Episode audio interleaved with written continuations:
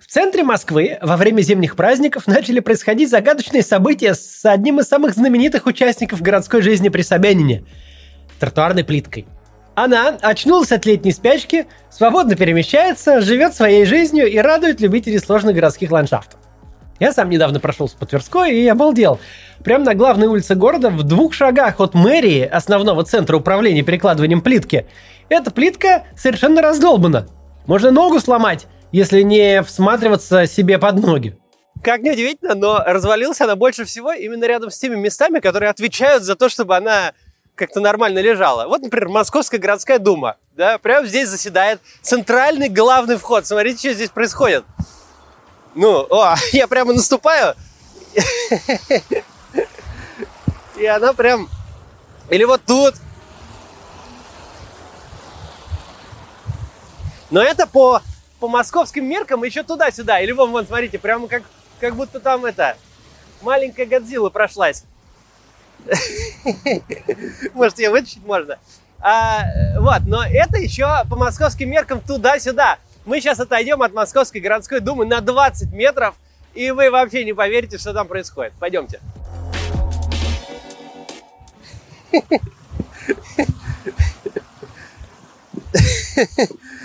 Ой. Это вообще, ой, а там прям совсем. Это вообще как надо, как надо э, вести работы, чтобы прямо напротив входа центрального в московский парламент происходило вот такое.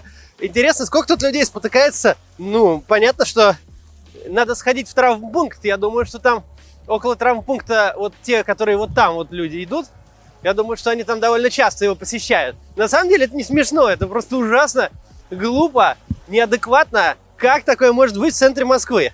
Причем это из года в год, это же не первый год происходит. Если посмотреть посты Варламова э, из э, 2013-2014 года, то все то же самое. Но нет, из года в год продолжается, и плитка у нас такая же. Пойдемте смотреть рядом, в 20 метрах от Мосгордумы.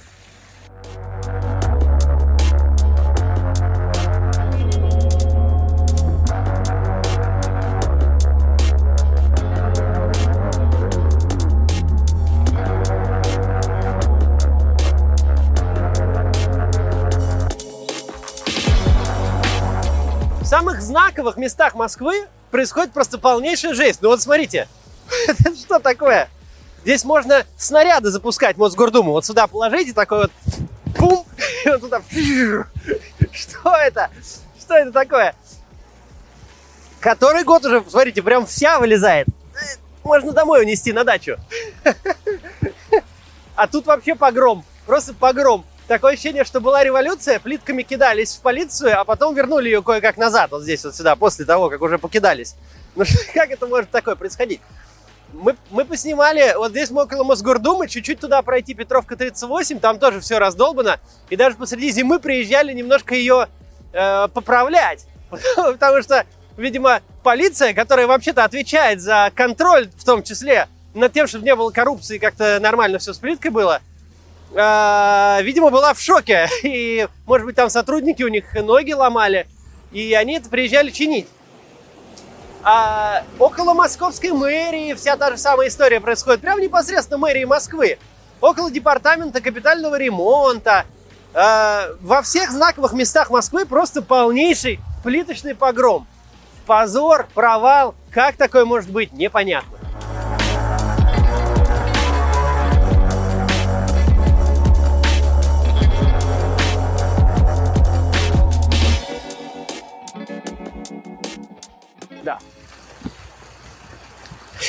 А это бульвар. Тоже кирпичики развалились. Казалось бы, бульвар тут всю жизнь был с тем или иным покрытием. Никогда с ним такого не было. Вон там дальше еще хуже. Опять это все напротив Мосгордумы. Вот чуть-чуть повернуть взгляд, и сразу Московская городская дума видна. Не знаю, гуляют ли здесь депутаты, я не видел. Но э, все равно в самых знаковых местах, вот тут вообще вся композиция развалилась. Вот это прям достать можно. Удивительно. Это причем интересно, что это настолько показательный прямо вот пример некомпетентности и коррупции. Вот просто глазами видно всем, кто здесь ходит. Вообще-то, по идее, власть, которая хоть как-то зависит от людей, она именно такого должна больше всего бояться. Когда ты потратил кучу денег на какие-то улучшения, и прям глазами видно, как ты все сделал плохо. Где деньги прямо вот эти налоговые, там, не знаю, каждый кирпичик это полугодовой, наверное, налог. Ну или там каждый квадратный метр. Э, НДФЛ, который люди заплатили. То есть прямо вот глазами видно, как, насколько... Ой, вообще жесть. Насколько э, неадекватно устроена власть, которая тратит наши деньги, которые мы туда сдаем в качестве налогов. А, причем сама идея это хорошая. И а, пешеходной инфраструктурой ей надо заниматься, и разные зонирование пространства хорошая идея. Но насколько все плохо и как-то тупо сделано, ну, в общем, жесть. Это даже как-то смешно, ну, э, который год уже. То есть каждый год это происходит, и никак они не могут с этим справиться. Причем это не погода, дело не в холоде, не в снеге, только в некомпетентности мэрии. Потому что если вы съездите, например, в Канаду или в Норвегию, есть северные страны на свете, в Швецию, в Стокгольм, то вы не увидите там такого. Может чуть-чуть небольшой какой-то кусочек м-м, сломаться, но вы не увидите так, что весь город разбомблен, причем около главных еще государственных учреждений самая жесть происходит. Э, удивительно, удивительно. В ушедшем году э, массовому мощению улиц Москвы исполнилось 10 лет. И за все эти годы этот процесс стал чем-то большим, чем просто вопрос благоустройства. Это и неотъемлемая часть образа Сергея Собянина, как кепку Лужкова, и народный символ коррупции, да и в целом одно из самых заметных урбанистических изменений десятых годов. Так что сегодня поговорим про плитку. Как получилось так, что в самом богатом городе России за 10 лет так и не научились ровно укладывать на землю элементарные прямоугольные куски гранита. Зато научились зарабатывать на этом деньги и терять политические очки.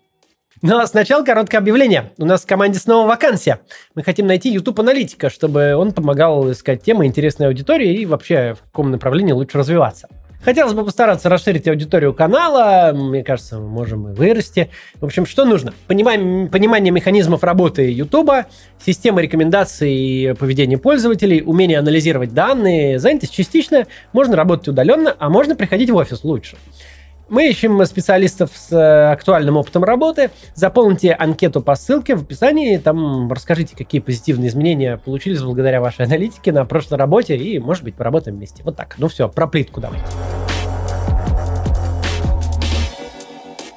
Всегда запоминается первое впечатление. Расхожий афоризм, который идеально подходит к все еще действующему мэру Москвы Сергею Собянину. На своем посту он уже 12-й год, но плитка все еще одна из первых ассоциаций москвичей с его именем.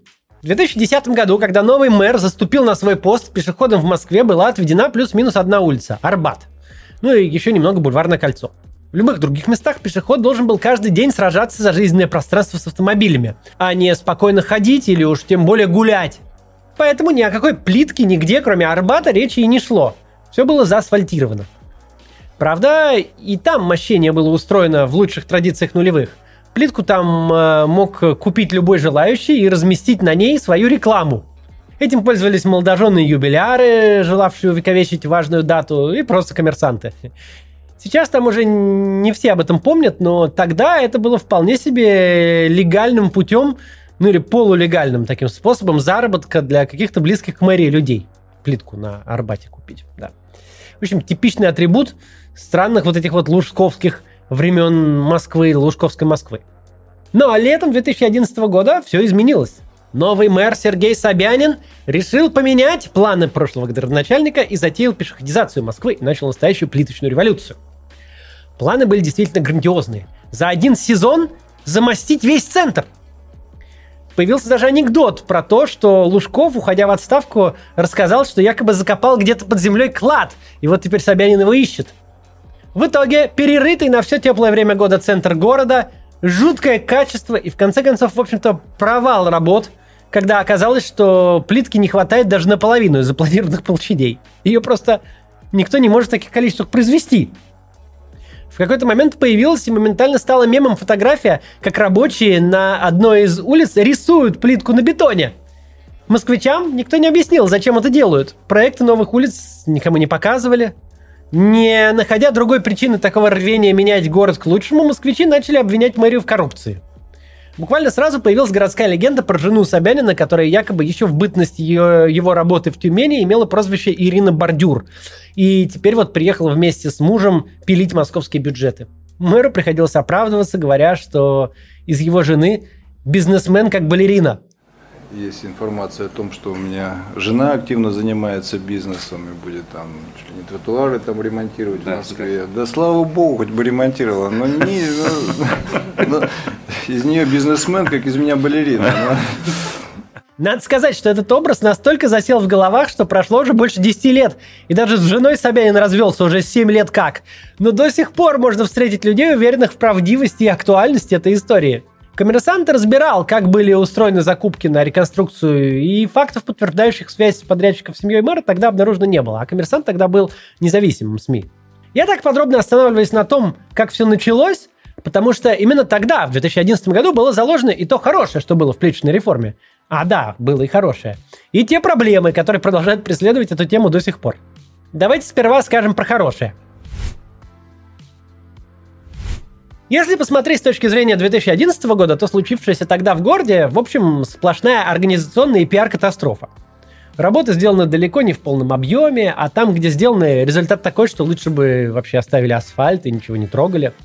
Образ мэра, который хотел заработать имидж такого антилужкова, теперь склоняли на каждом углу и за испорченное лето, и за то, что он ничем не лучше своего предшественника, чья жена годами была самой богатой женщиной России – Радоваться, строго говоря, нечему. Но все же, несмотря на то, что практически все сыпавшиеся тогда претензии и упреки были справедливы, спустя десятилетия ситуация выглядит несколько иначе. Потому что наравне со всеми минусами был один, но ключевой плюс. И это сама идея. Причем даже не столько идея укладывать плитку, а вообще мысль о том, что по городу можно гулять ногами, а не ездить на машине.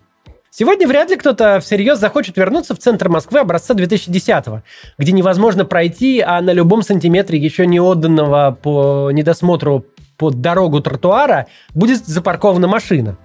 Ну, то есть ностальгирующие по тому времени, конечно, найдутся. Но это примерно как ностальгия по Советскому Союзу, в который хочется вернуться, но так, чтобы без пустых полок и очередей. Организация нормального пешеходного пространства – это вполне себе базовый набор любого европейского города – где э, принято думать об эстетике улиц, а не только своих домов и квартир. Когда на улицах и проезжая часть, и тротуары выглядят одинаково, это не дает разделять улицу даже визуально на пространство для транспорта и пространство для пешеходов. В ситуации, где вся улица от дома до дома выглядит как асфальтовое поле, назначение каждой ее части определяется уже не дизайном улицы, а ее пользователями – вот приехали вы рано утром на работу и припарковали машину на тротуаре. Все, теперь это парковка. На улице, где продумано все, сам дизайн улицы подсказывает, что на ней можно делать и какой у кого здесь приоритет. И покрытие здесь один из главных инструментов. В большинстве городов проезжую часть делают из асфальта или крупного булыжника. Тротуар из плитки или брусчатки.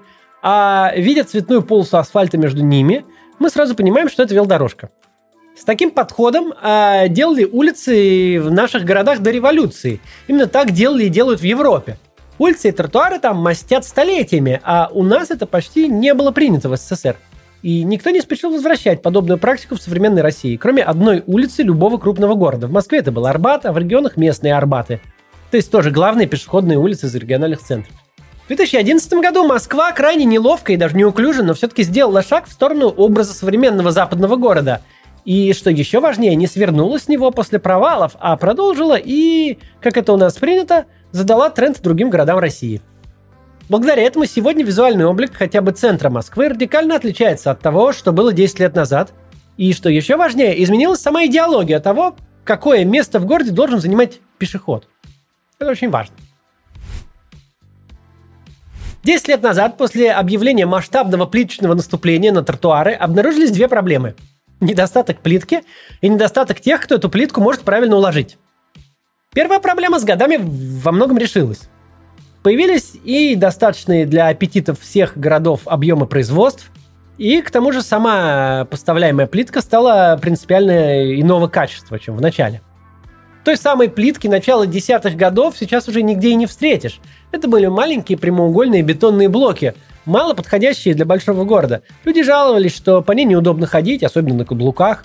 Поездка на каком-нибудь самокате по такому покрытию вообще превращалась в испытание на прочность.